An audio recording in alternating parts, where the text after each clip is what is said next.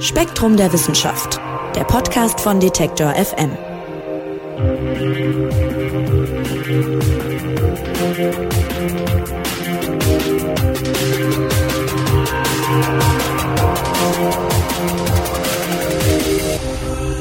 Hallo und herzlich willkommen zur neuen Ausgabe des Spektrum Podcasts von Detektor FM und Spektrum der Wissenschaft. Schön, dass Sie dabei sind. Mein Name ist Marc Zimmer und ich spreche heute wieder mit Redakteuren und Redakteurinnen von Spektrum über die spannendsten Artikel aus dem Heft. Und wenn man so einen Bogen spannen wollte über die Themen dieser Ausgabe, dann könnte man sagen, es geht irgendwie immer darum, wie Systeme damit umgehen, wenn von außen Turbulenzen in die alteingesessene Ordnung kommen. Das klingt jetzt vielleicht etwas kryptisch, ist aber eigentlich ganz konkret. Wir sprechen zum Beispiel über die Arktis und die Frage, wie der Klimawandel sie verändern wird. Dabei geht es auch, das kann ich schon mal vorausmelden, um eine ziemlich tollkühne Expedition, die gerade gestartet ist. Außerdem sprechen wir darüber, wie unser Körper mit Turbulenzen von außen umgeht, sprich mit Verletzungen. Warum wächst dem Salamander zum Beispiel der Schwanz nach, wenn er abgerissen wird, uns Menschen aber nicht das Bein? Das klingt jetzt vielleicht erstmal ein bisschen absurd, aber wie wir hören werden, steht die Medizin da vielleicht tatsächlich vor einer Revolution. Und dann ist da noch das Titelthema der neuen Spektrum. Auch da geht es um Turbulenzen, aber quantenphysikalischer Natur. Und wenn das Stichwort Quantenphysik fällt, dann ist meist Spektrum-Redakteurin Manon Bischoff nicht weit. Und auch jetzt ist sie wieder da, um mir und Ihnen das Ganze zu erklären. Hallo Manon. Hallo. Ja, der Artikel beginnt mit einer für mich bemerkenswerten Feststellung, nämlich, dass der Physik ja die letzten 100 Jahre so ziemlich viel gelungen ist, sie ziemlich viele Fortschritte gemacht hat, von Lasern über Mikrochips hin bis zu Gravitationswellen, die endlich entdeckt wurden und so weiter. Aber dass man irgendwie immer noch nicht in der Lage ist, äh, zu erklären, was zum Beispiel in der Strömung am Fuß eines Wasserfalls passiert. Das war jetzt für mich erstmal so ein Beispiel, was hängen geblieben ist. Und im Artikel heißt es dazu, wenn Systeme aus dem Gleichgewicht geraten, dann lässt sich ihr Verhalten oft nicht mehr vernünftig berechnen oder vorhersagen. Also vielleicht mal vorher die Frage, ähm, welches Gleichgewicht meinen wir denn da genau? Also wenn wir jetzt über dieses physikalische Gleichgewicht sprechen und über diese Systeme.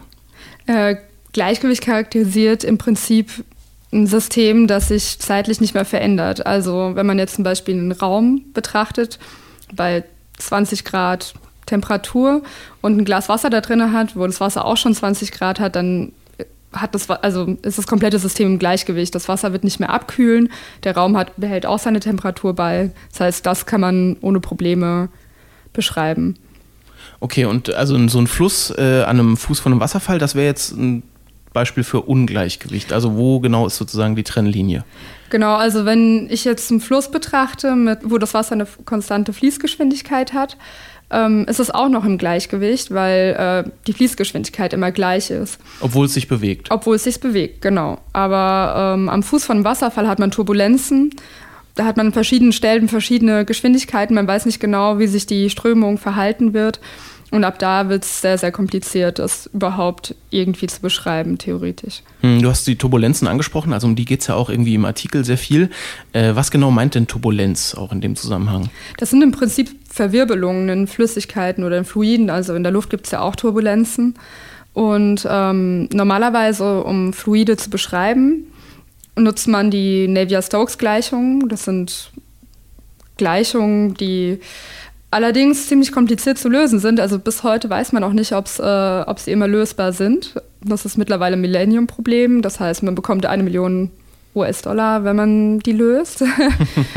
also zeigen kann, dass es Lösungen gibt.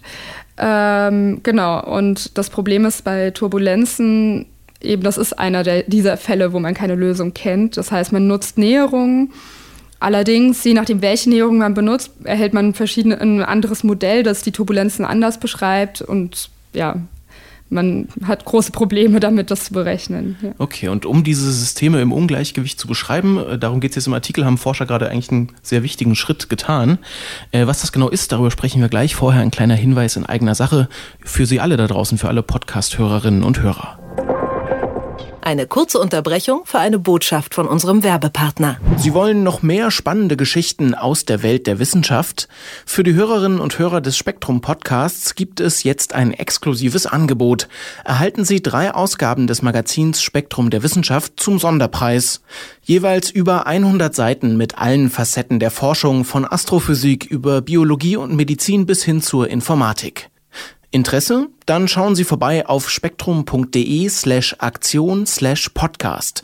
Dort können Sie sich drei Monate Spektrum der Wissenschaft sichern zum Sonderpreis von 9 statt 14,50 Euro. Spektrum.de slash Aktion slash Podcast. So, und wir sind zurück bei äh, Turbulenzen und Fluiden mit Manon Bischoff. Und bevor wir ins Detail gehen, was haben die Forscher denn hier grob gesagt Neues entdeckt? Was sie entdeckt haben, ist, äh, sie haben Systeme ins Ungleichgewicht gebracht, Quantensysteme, und haben die dann beobachtet, wie sie wieder ins Gleichgewicht kommen und dabei festgestellt, dass ähm, dieser Vorgang, also diese zeitliche Entwicklung ins Gleichgewicht zurück, dass die ähm, universell ist, also dass es für verschiedene Arten von Systemen gleich ist. Und ähm, das ist eben was komplett Neues und macht eine Beschreibung von Ungleichgewichtsphänomenen eventuell viel einfacher. Mhm. Also man versucht ähm, oder man hat universelle Gesetzmäßigkeiten gefunden auf dem Weg von Ungleichgewicht hin wieder zu, zu Gleichgewicht. Also zum Beispiel auf dem Weg von einem turbulenten Fluss am Fuß eines Wasserfalls hin wieder zu so einem normal fließenden Fluss. Genau, nur eben für Quantensysteme und nicht für, mhm. für einen Fluss. Okay, und warum, warum ist das wichtig, solche Universalitäten zu finden? Solche Universalitäten erleichtern einem das Leben, sage ich mal, weil verschiedene Systeme auf einmal in bestimmten Situationen sich gleich verhalten, obwohl die total unterschiedlich sind. Also ein Beispiel wäre, äh, wenn man sich anschaut, wenn Wasser siedet, äh, verhält es sich tatsächlich so ähnlich wie ein Ferromagnet, der oberhalb von einer bestimmten Temperatur seine äh, Magnetisierung verliert. Also wenn ich einen Ferromagneten sehr, sehr heiß mache, hat er irgendwann mal, ist er nicht mehr magnetisch. Und dieser Übergang ähnelt sich tatsächlich, obwohl beide Systeme ja erstmal nichts miteinander zu tun haben. Ja, total. Also Wasser in einem Wasserkocher oder so hat erstmal nichts mit Magneten zu tun. Mhm. Okay, und das heißt dann für die Forschung, im Endeffekt bietet es den Vorteil, dass ich in Sachen, die mir neu sind, irgendwie schon mal eine Gesetzmäßigkeit erwarten kann und danach suchen kann oder berechnen kann, oder? Genau, also man kann dann zum Beispiel, wenn das System mit dem Wasser mir zum Beispiel zu kompliziert ist, kann ich ähm, stattdessen zu den Magneten wechseln und da mir was anschauen. Außerdem hat, ist, hat Universalität den Vorteil, dass ähm, dadurch die Systeme also in der Nähe von einem Phasenübergang zum Beispiel in dem Fall, nur von sehr wenigen Größen abhängen. Also ich muss nicht mein System komplett im Detail kennen, genau wissen, wo welches Molekül sich gerade befindet, sondern muss nur wissen, okay, welche Temperatur habe ich, wie sieht mein System grob aus, aber ich, die Details spielen keine Rolle mehr. Und das macht es viel, viel einfacher, das theoretisch zu beschreiben, wenn ich herausfinden will, wie ein Experiment zum Beispiel ausgeht. Mhm. Du hast gerade diese Phasenübergänge angesprochen. Da geht es um Aggregatzustände, die sich ändern, ne? also zum Beispiel von fest zu flüssig oder flüssig zu gasförmig. Genau. Und da ist es besonders relevant mit diesen Universalitäten? Genau, mit den Universalitätsklassen, die man da findet. Ähm, und zwar ist es, also es gibt verschiedene Arten von Phasenübergängen und äh, es gibt sehr viele ähm, Aggregatzustände, nicht nur fest, flüssig und gasförmig, die, die drei, die man so kennt. Die so, ich so kenne noch aus der Schule. Äh, genau, aber sowas wie ähm, magnetisch, also ferromagnetisch zum Beispiel ist auch eine Phase oder in der Quantenwelt gibt es dann noch als Beispiel ein Bose-Einstein-Kondensat, das ist auch ein Zustand, den man, äh, den die Teilchen annehmen, also wenn man die so stark runterkühlt, das ist übrigens auch das, was die Forscher in ihrem Experiment gemacht haben, äh, unterhalb einer bestimmten Temperatur sehr nah am absoluten Nullpunkt, dann äh, verhalten sich die, die vielen Atome plötzlich nur noch wie ein einziges Quantenteilchen, das sich durch eine Wellenfunktion auch beschreiben lässt und sich aber wie ein Objekt eigentlich nur verhält. Und ähm, genau, das ist zum Beispiel ein Zustand. Und ähm, es gibt viele verschiedene Arten von Phasenübergängen und ähm, also manche finden eher ruckartig statt, andere eher kontinuierlich, laufen in so eine Phase rein und bei den kontinuierlichen, die kann man ähm, eben in Klassen einteilen und äh, sehr unterschiedliche Systeme können in derselben Klasse äh, landen, obwohl man es zum Beispiel nicht erwartet hätte auf den ersten Blick. Mhm. Okay, also wir fassen nochmal kurz zusammen. Die Forscher haben herausgefunden, dass sich Quantensysteme auf dem Weg von Ungleichgewicht zu Gleichgewicht teilweise gleich verhalten oder genau. universal verhalten. Wie haben Sie das denn herausgefunden? Sie haben eben Atome sehr stark äh, abgekühlt auf eben fast bis zum absoluten Nullpunkt, aber knapp oberhalb des Phasenübergangs zum ähm, Bose-Einstein-Kondensat. Also es ist noch nicht in dieser Phase, sondern ist noch einfach nur sehr kalt. Und ähm, haben die Atome irgendwie in so einer Falle halt gefangen, damit die die kontrollieren können. Und dann haben sie sie ganz schnell abgekühlt auf unterhalb dieser Temperatur so dass man kann sich vorstellen, als würde man was abschrecken. Also es geht sehr, sehr schnell. Und äh, dadurch die, sind die Atome erstmal im Ungleichgewicht und müssen, die, also diese Phase des Bose-Einstein-Kondensats fängt dann an, sich an unterschiedlichen Stellen in der, in der Atomwolke auszubilden und äh, passt dann eventuell nicht mehr zusammen. Also man hat ein Ungleichgewicht. Und man muss erstmal einige Zeit verstreichen lassen, bis das System wieder in Gleichgewicht kommt. Das tut es aber von selbst. Das tut es von selbst, genau. In dem Fall tut es das von selbst. Ob es das immer so ist, ist auch nicht immer klar. In dem Fall hat es das aber von selbst getan. Und ähm, die Forscher haben das eben beobachtet, wie das abläuft. Und zwar war das auch nicht so einfach. Also die mussten die Atome in der Falle fangen, haben dann plötzlich abgekühlt, haben dann kurz gewartet, je nachdem unterschiedliche Zeitpunkte sich angeguckt. Und dann, ähm, um zu schauen, in welchem Zustand die Atome sind, mussten die allerdings wieder die Falle ausmachen, die wieder freilassen und dadurch ihr Bose-Einstein-Kondensat alles wieder zerstören, was sie hatten. Das heißt, für jeden Datenpunkt mussten die halt die, den kompletten Versuch wiederholen. Und oh, verstehe. Und dann sind wahrscheinlich einige zusammengekommen. Tatsächlich mussten sie es äh, ungefähr 7500 Mal wiederholen. ja, weil ähm, sie 40 bis 50 Wiederholungen auch immer gebraucht haben, um auch wirklich dann gute Daten zu bekommen. Dann hatten die, haben sie sich äh, 50 verschiedene Zeiträume angeschaut, um einen Verlauf zu sehen und haben noch ähm, die Anfangsbedingungen geändert. Das heißt, sie haben äh, die Teilchenzahl mal weniger, mal mehr Teilchen sich angeschaut, um eben zu gucken, macht das einen Unterschied, ob ich jetzt viele Teilchen habe oder eben weniger. Und was sie eben beobachtet haben, ist, dass es keinen Unterschied macht. Also das ähm, Verhalten zurück ins Gleichgewicht scheint davon unabhängig zu sein. Und das ist eben überraschend. Das ist ein universelles Phänomen und könnte darauf hindeuten, dass es vielleicht öfters so ist, also bei vielen System. Hm. Jetzt hast du gesagt, 7500 Mal wiederholt und auch noch Ausgangsbedingungen geändert und teilweise das einzelne 50 Mal wiederholt und so weiter. Äh, das klingt für mich jetzt, als wäre das dann relativ eindeutig bewiesen. Aber du hast mir im Vorgespräch verraten, eigentlich so sicher ist es dann doch noch nicht. Nein, weil sie haben sich eben nur ein, also das war jetzt ein System, für das sie das angeguckt haben. Ähm, das waren jetzt die Forscher an der TU Wien und an der Uni Heidelberg haben ähnliche Sta äh, Experimente stattgefunden, wo sie auch eben Teilchen abgekühlt haben. Ähm, aber anstatt die abzuschrecken, indem die die sehr stark noch weiter abgekühlt haben, haben sie zum Beispiel ähm, die äh, Magnetisierung der Teilchen verändert, indem sie starke Magnetfelder angebracht haben und haben dann geschaut, wie sich die, die Teilchen zurückverwandeln. Und haben dort auch tatsächlich universelles Verhalten entdeckt.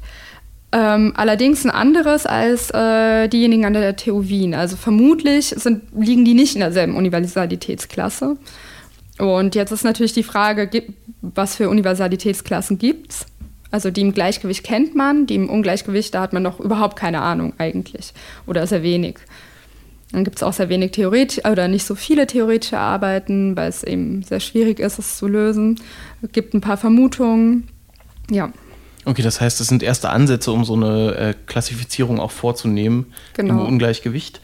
Aber das wird noch dauern. Also wie, wie wichtig sind denn diese Erkenntnisse jetzt oder wie vielversprechend? Ähm, wenn man das Ungleichgewicht verstehen möchte, ist es schon sehr wichtig. Dass, äh, vor allem ist es sehr wichtig, dass man auch noch Experimente hat, weil bisher gab es fast nur theoretische Arbeiten oder meistens theoretische Arbeiten und die müssen aber eben getestet werden, weil, ja, weil man ja immer noch ein Experiment dazu braucht. Und jetzt finden immer mehr, also werden offenbar immer mehr dazu stattfinden. Und das könnte halt helfen, irgendwann mal vielleicht auch makroskopische Ungleichgewichts Systeme sich anzuschauen, eben wie ein Wasserfall. Vielleicht kann man es dadurch dann irgendwann mal besser verstehen. Hm, also man könnte in der Skala immer höher gehen, sozusagen, wie groß die Systeme dann sind. Ja, das ist die Hoffnung. Okay, die Hoffnung. Sagt Spektrum-Redakteurin Manon Bischoff, vielen Dank fürs Näherbringen der ja, doch ziemlich komplexen Angelegenheit. Äh, wer das Ganze noch vertiefen will, im Heft gibt es das alles noch ausführlicher und mit Grafiken und so weiter.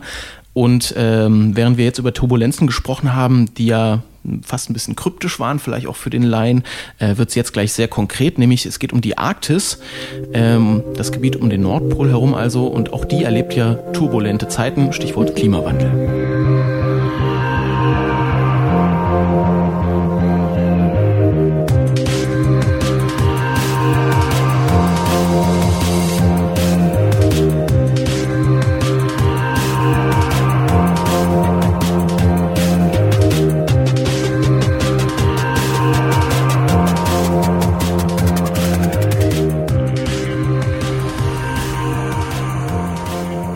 Arktis wird wegen des Klimawandels möglicherweise schon bald im Sommer komplett eisfrei sein, sagen Forscher. Das hat eine Menge Auswirkungen auf die Erde und darüber spreche ich jetzt mit Spektrum-Redakteurin Verena Tang. Hi. Hallo.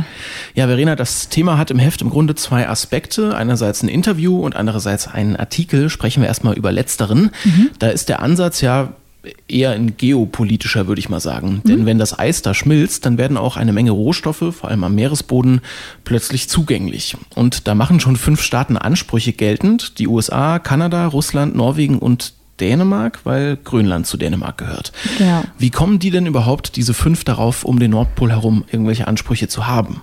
Nun gut, das sind die Arktis-Anrainerstaaten, das sind die, die eben oben im arktischen Ozean ähm, Küsten haben. Genau, und die sich eben rund um den Nordpol gruppieren. Okay, und dann will man natürlich auch seinen Teil vom Kuchen da vielleicht haben. Genau. Äh, und dann habe ich gelesen, 2007 hat schon ein russisches U-Boot da unten irgendwo einfach eine Flagge auf dem Meeresboden gehisst und Präsident Putin hat auch gratuliert. Äh, neulich hat man gelesen, US-Präsident Trump wollte irgendwie Grönland kaufen. Die Gründe waren da nicht so ganz klar. Aber das, also das zeigt ja im Grunde schon, dass die da unbedingt hinwollen. Warum denn eigentlich? Also welche Rohstoffe gibt es da? Ja, also man vermutet eben, dass sehr viel Erdöl und Erdgas dort oben lagert. Ähm, es gab eine Studie von 2009, da wird geschätzt, dass noch 13 Prozent des noch weltweit noch nicht entdeckten Erdöls dort oben schlummern und 30 Prozent des weltweit noch nicht entdeckten Erdgases. Und das ist natürlich eine ganze Menge. Das ist ganz schön lukrativ dann auch, wenn man da ähm, Abbaurechte hätte. Genau. Ja, okay. Also, und wie ich jetzt gelernt habe durch den Artikel in der neuen Spektrum, ist das erstaunlicherweise, wer das da machen darf und wer da Ansprüche hat, ja ganz schön durchbürokratisiert eigentlich. Also, wie werden denn da die Gebiete aufgeteilt? Wie läuft dieses Verfahren? Genau, das ist, ähm, es gibt eine UN-Festland-Sockel-Grenzkommission. das ist ein äh, Gremium, das weltweit eben entscheidet, wer welche Abbaurechte am Meeresboden überhaupt äh, bekommt. Man muss sich das vorstellen, wenn ein Land an ein Meer grenzt, dann haben wir eben den Küstenstreifen, der zählt noch zum Land und danach erstreckt sich ähm, 200 Seemeilen hinein, also ungefähr 370 Kilometer weit hinein in das Meer, die sogenannte ausschließliche Wirtschaftszone. Innerhalb von dieser Zone kann das Land eben über die Rohstoffe im Meer und am Meeresboden bestimmen. Und alles, was darüber hinausgeht, ist eben frei zugänglich. Und nun gibt es aber eine, eine Sonderregelung und deswegen, da kommt diese UN-Festlandsockel-Grenzkommission ins Spiel. Ähm, wenn ein Land schlüssig nachweisen kann, dass eben der Festlandsockel, ähm, der zu seinem Land gehört, sich noch weiter rein ins Meer erstreckt als diese 370 Kilometer, also als diese 200 Seemeilen, dann kann es da eben Rohstoffe für sich beanspruchen, beziehungsweise das Recht, Rohstoffe abzubauen an diesem Meeresgrund. Okay, also ein Festlandsockel heißt im Endeffekt, dass das gleiche Stück Erde wie das, was mein Land ist, da irgendwie ins Meer ragt. Genau, so, so kann man sich das vorstellen. Das ist natürlich alles auch entsprechend festgelegt. Also es gibt die Küstenlinie und dann fällt der Meeresboden da langsam, langsam weiter ab. Und irgendwann, das ist der Festlandsockel, und irgendwann ändert sich die Steigung und er fällt ganz steil ins Meer ab. Das ist der Festlandssockelabhang und der mündet dann eben unten auf den Meeresboden. Und was die Länder jetzt machen müssen, wenn sie da eben am Abbaurechte wollen, ist, dass sie den Fuß des Festland-Sockelabhangs bestimmen.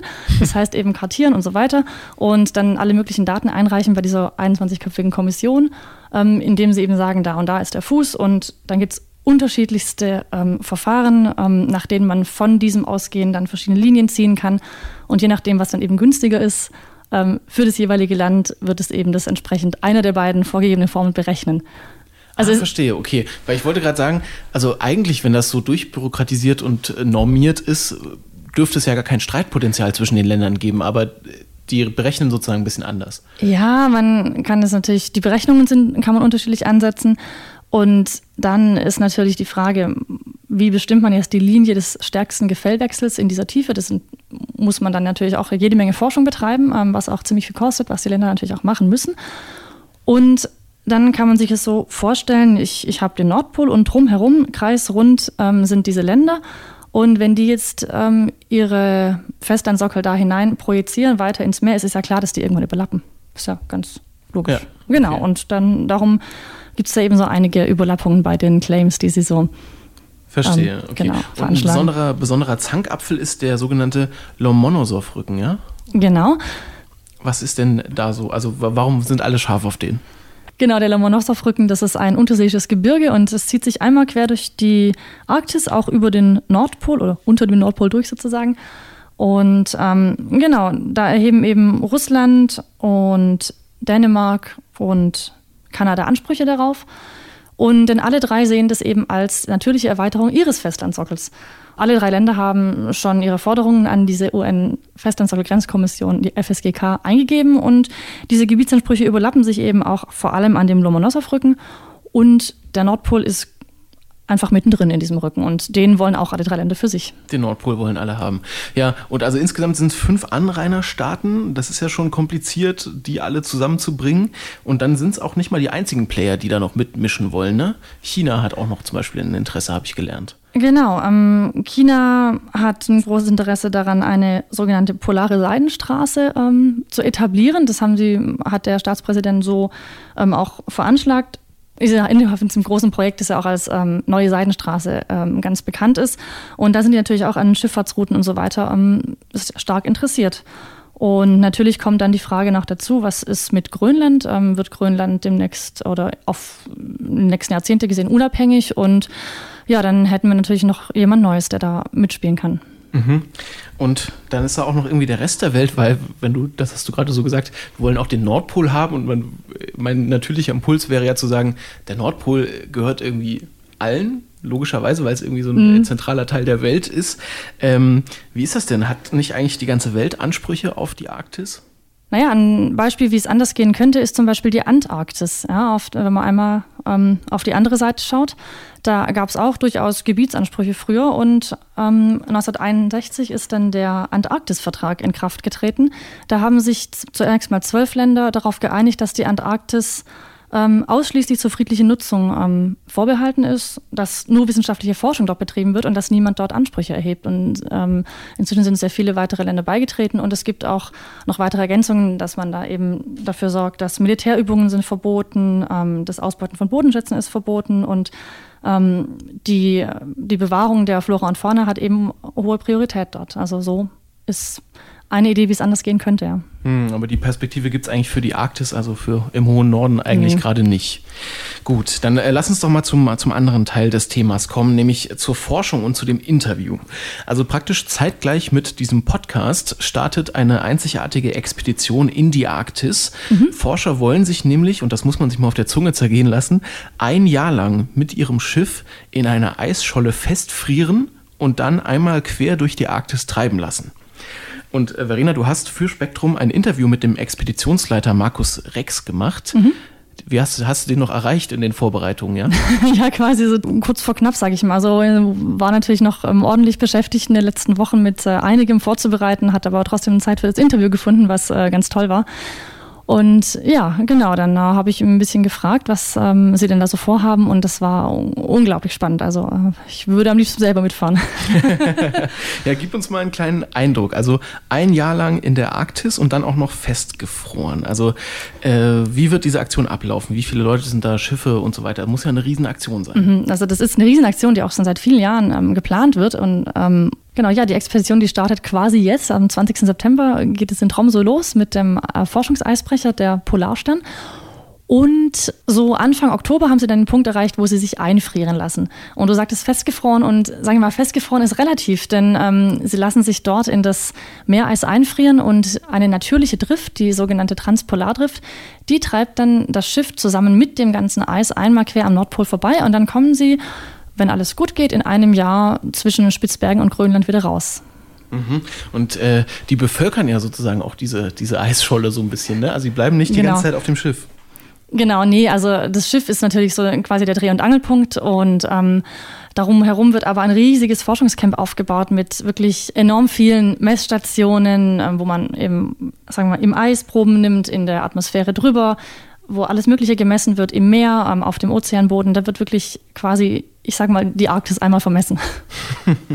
ja, und aber warum denn eigentlich der ganze Aufwand? Also kann man das heute nicht einfacher erforschen? Was verspricht man sich davon? die Arktis ist ja ein Teil des Planeten, der im Gegensatz zum Rest eben noch sehr, ja, sehr wenig verstanden ist. Denn da kommt man ja jetzt auch nicht so einfach hin. Da ist dickes Eis, da braucht man natürlich sehr mächtige Eisbrecher, um dort überhaupt hinzukommen. Und im Winter ist es also fast unmöglich. Und ähm, deswegen lassen sie sich eben auch im Sommer schon einfrieren. Da ist das Meer Eis dünner. Ähm, da können sie mit dem Forschungseisbrecher rein. Und deswegen auch der ganze Aufwand, dass sie sich festfrieren lassen. Denn anders kommt man eben in dieser Jahreszeit nicht dahin. Und jetzt wird dieser ganze Aufwand betrieben weil eben die Veränderungen in der Arktis auch so wichtig sind für den Rest des Planeten. Ne? Also kannst du das nochmal zusammenfassen? Warum wirkt sich denn die Arktis so krass auch auf das Klima weltweit aus? Genau, die Arktis ist eben so ein bisschen der Dreh- und Angelpunkt auch für unser, unser Klima und unser Wetter. Ähm, hat man jetzt in den letzten Wochen auch ganz extrem mitbekommen. Die Arktis ist einer der Punkte, der sich eben am oder eine der Regionen, die sich am allerschnellsten gerade ändert. Also da passieren dramatische Dinge mit Eisschmelzen ähm, und das ist also ganz extrem. Zum anderen, also die, die Arktis erwärmt sich auch zum Beispiel viel schneller jetzt als unsere Breiten. Ähm, das ist gar nicht vergleichbar.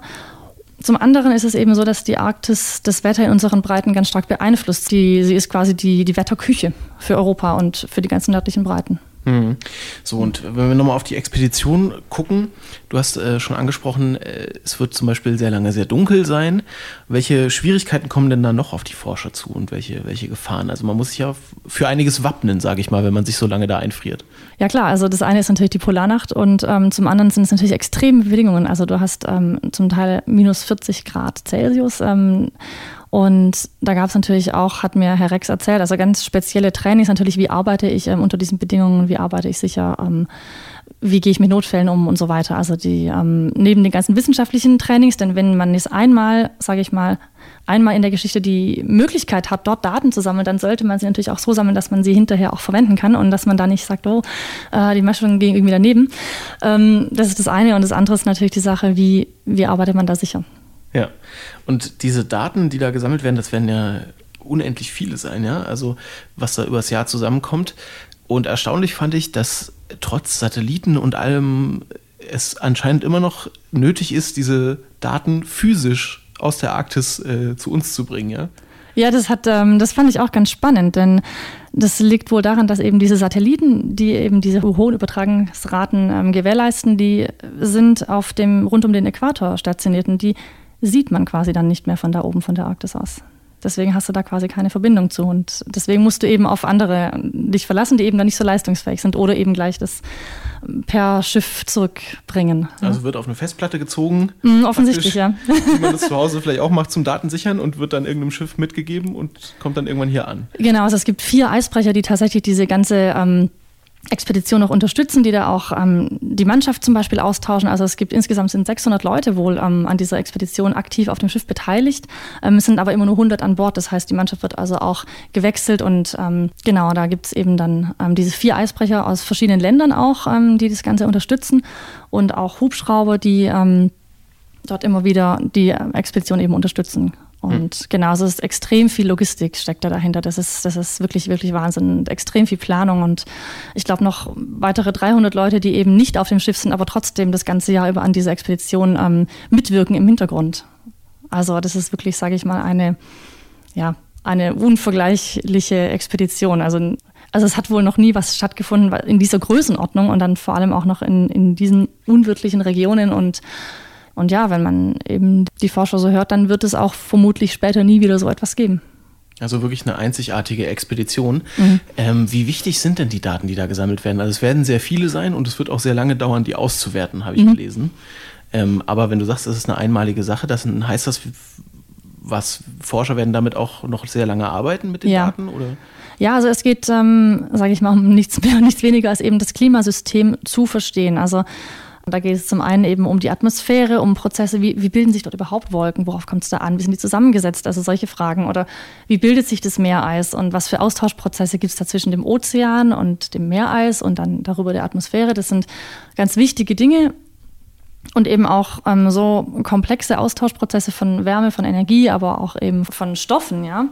Oder die Frage, wie funktioniert das Ökosystem da oben? Was gibt es denn da überhaupt alles ähm, im Eis, unter dem Eis? Ähm, und wie überleben die zum Beispiel auch in der Polarnacht? Ja, das ähm, war mir auch nicht klar, dass man das natürlich nicht weiß. Wie, wie funktioniert das? Wie, wie leben diese Mikroorganismen dort ohne Licht das halbe Jahr über? Mhm. Genau, und deswegen ist es natürlich extrem wichtig. Und wenn man diese ganzen Daten hat, dann kann man eben auch bessere Klimamodelle machen? Kann man das Klima vielleicht besser vorhersagen und ähm, versteht man, sage ich einfach mal, es sind so grundlegende Zusammenhänge über unser Klima, die die Forscher dadurch zu verstehen hoffen. Bemerkenswert zum Abschluss vielleicht äh, fand ich die Aussage von dem Expeditionsleiter, dass man demnächst vielleicht mit einem kleinen Boot ähm, von Hamburg aus äh, zum Nordpol fahren kann, um da eine Flasche Sekt zu trinken. Das fand ich schon sehr, ja. äh, das fand ich schon sehr drastisch. Mhm. Äh, also weil sozusagen das Eis so schnell schmilzt und da, das hast du ja auch gesagt, so schnell so viel wärmer wird. Ähm, ja, äh, kannst du zum Abschluss nochmal bewerten, wie, wie drastisch ist die Situation in der Arktis bereits und wie bedeutsam ist deshalb diese Expedition? Ja, da fand ich ganz ähm, eindrucksvoll auch, was, was der Hex mir erzählt hat. Er hat gesagt, also er ist ja schon oft in der Arktis gewesen und wenn er da früher war, dann sah er eben glitzernde Eismassen vor sich und nichts anderes. Und heute fährt er dahin, da ist offenes Wasser, da fahren Boote. Das ist ähm, einfach eine komplett andere Welt. Ja. Und ähm, er sagt auch, die, die Menschen, die dort wohnen, ich meine, also die Menschen, die in der Arktis wohnen, für die ist es natürlich auch ganz eklatant, was sich dort gerade verändert. Und da ja, da zweifelt niemand dran, dass sich irgendwie gerade das Klima drastisch ändert, ähm, denn dort bekommen die Menschen das tatsächlich täglich zu spüren und zu sehen. Hm, und das will diese Expedition erforschen. Die sind mittlerweile auch schon unterwegs, wenn Sie das hier hören. Und über die Expedition habe ich mit Verena Tang gesprochen. Vielen Dank. Dankeschön.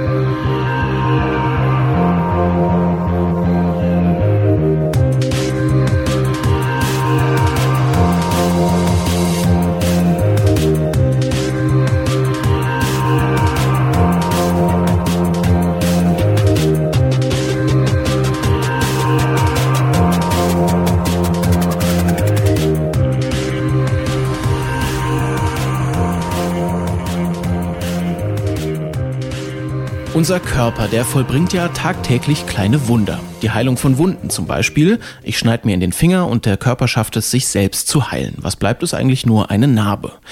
Nur, das geht natürlich bloß bei leichteren Verletzungen. Bei schwereren Wunden stößt unser Körper natürlicherweise irgendwo an seine Grenzen.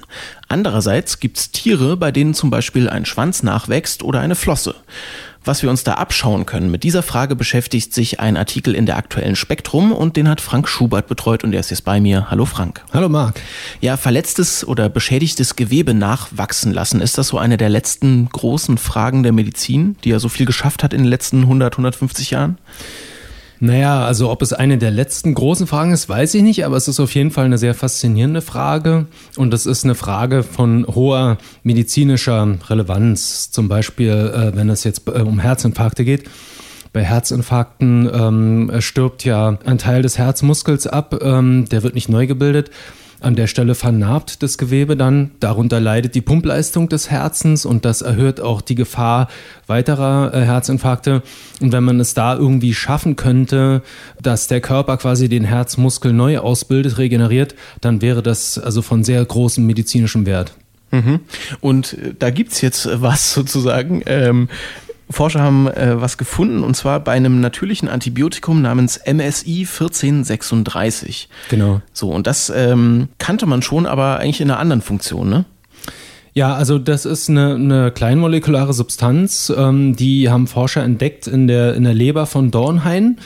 Die ähnelt einer anderen Substanz namens Squalamin und die wiederum ist ein körpereigenes Antibiotikum, äh, das diesen Fischen also einfach als Antibiotikum dient.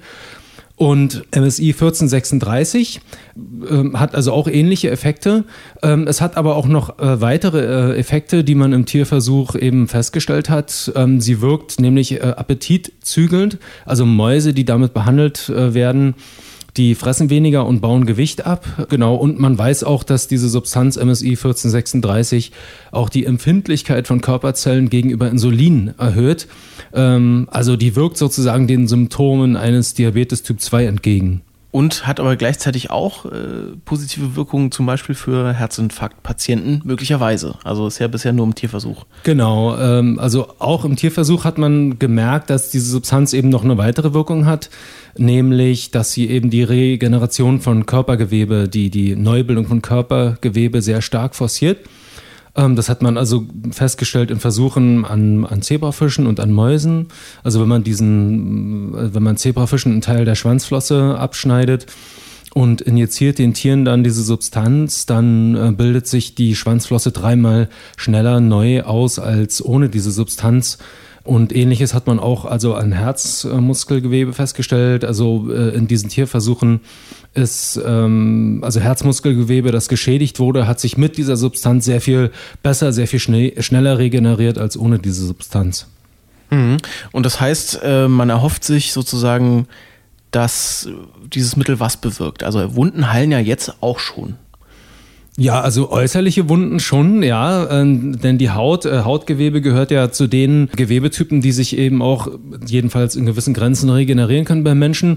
Das gilt aber nicht für, für, für alle Gewebearten, ähm, also insbesondere jetzt beispielsweise nicht ähm, bei, bei Herzmuskelgewebe. Und ähm, da gibt es ja viele Versuche, dass man da die Gewebeneubildung eben unterstützt, forciert. Da wird viel äh, experimentiert mit Stammzelltherapien und so weiter. Aber wenn man es da schaffen könnte, mit so einer kleinen molekularen Substanz das eben stark äh, zu forcieren, dann wäre das eben ein großer Durchbruch. Mhm. Und es würde die Heilung sozusagen schneller machen. Also wie, wie wirkt denn dieses MSI 1436? Das MSI 1436, das weiß man inzwischen, das wirkt, ähm, indem es mit einem Enzym ähm, ja, wechselwirkt. Äh, dieses Enzym heißt Protein-Tyrosinphosphatase, komplizierter Name, aber das, äh, dieses Enzym unterbindet quasi die Gewebeneubildung ähm, und MSI 1436 hemmt wiederum dann dieses Enzym und ja, und ähm, forciert damit die Gewebeneubildung.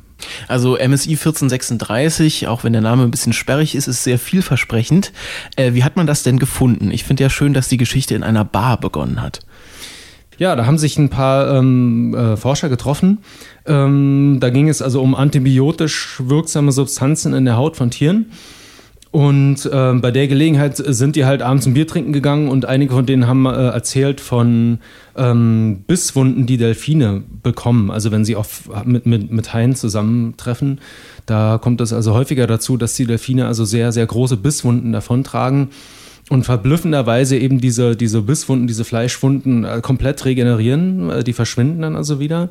Und da sind dann auch keine Narben an der Stelle, sondern das Gewebe wird einfach neu gebildet. Und das ähm, ja, hat diese Forscher, um die es hier geht, in diesem Artikel sehr, sehr ähm, fasziniert, sehr beeindruckt. Und so auf im Zuge des Grübelns darüber, warum ist das so, wie funktioniert das, äh, wie machen die Tiere das, sind die also dann unter anderem auf diese Substanz MSI 1436 gestoßen, die dabei eben eine große Rolle eben auch spielt, offensichtlich. Mhm. Okay, und wo könnte man das jetzt überall anwenden? Also du hast so Herzinfarkte schon angesprochen. Genau, äh, Herzinfarkte, darüber haben wir ja schon gesprochen. Aber es gibt noch einen zweiten Fall, wo sie das ähm, untersucht haben, nämlich äh, bei einer erblichen Muskelerkrankung, also einen angeborenen Muskelschwund, den es auch beim Menschen quasi gibt und der also auch für die Betroffenen sehr schwerwiegende Folgen hat. Und auch hier hat diese Substanz dazu geführt, dass dieser Muskelschwund zwar nicht stoppt, aber dass er zumindest verlangsamt wird. Okay.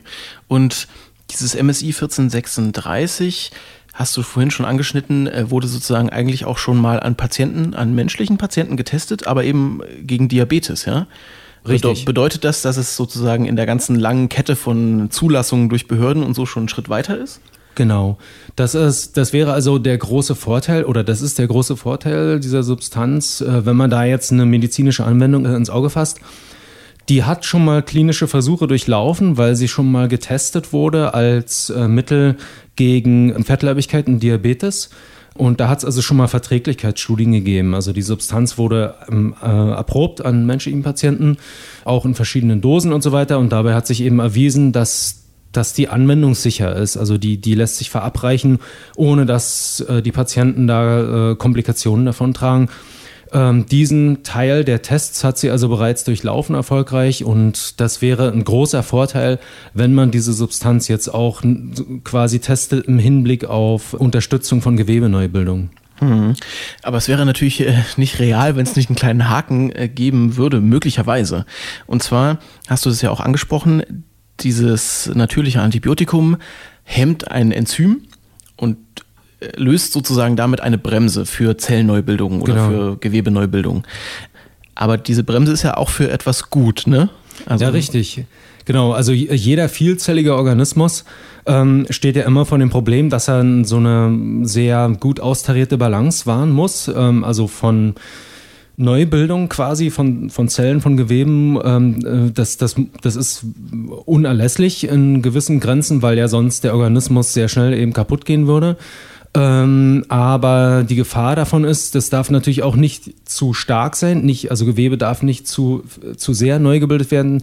Ähm, die Zellen des Organismus dürfen sich nicht zu stark und zu intensiv teilen, weil das natürlich dann wiederum die Gefahr von ähm, ungehemmter Proliferation mit sich bringt, also von Krebserkrankungen.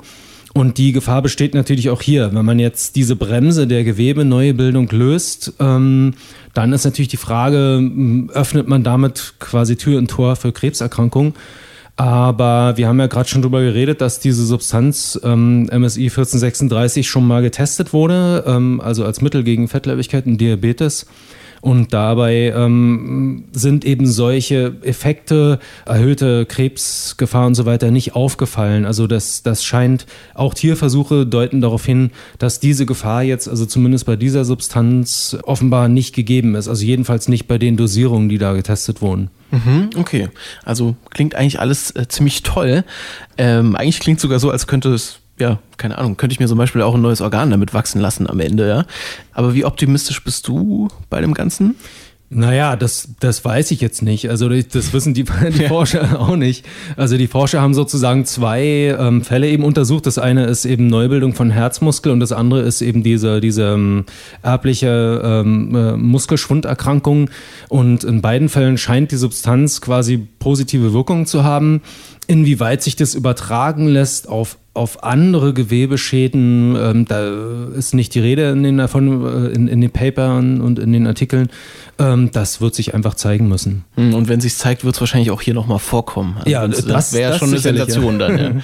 ja, vielen Dank, Spektrum-Redakteur Frank Schubert. Gerne. Und damit sind wir auch schon wieder am Ende unseres Spektrum-Podcasts. Das neue Magazin von Spektrum der Wissenschaft gibt Ihnen, wenn Sie mögen, die Möglichkeit, die Themen aus dem Podcast nochmal zu vertiefen und bietet natürlich noch viel mehr spannende Artikel aus der Welt der Wissenschaft, die wir hier gar nicht alle abhandeln können. Es ist ab sofort im Handel erhältlich und natürlich auch auf spektrum.de. Und dort gibt es auch noch mehr Wissenschaftspodcasts von Detektor FM zu hören. Und wie eingangs erwähnt, auf spektrum.de slash Aktion slash Podcast gibt es die Digitalausgabe für Podcasthörer jetzt zum exklusiven Sonderpreis. Mein Name ist Marc Zimmer und ich sage danke fürs Zuhören, machen Sie es gut und bis zum nächsten Mal. Spektrum der Wissenschaft, der Podcast von Detektor FM.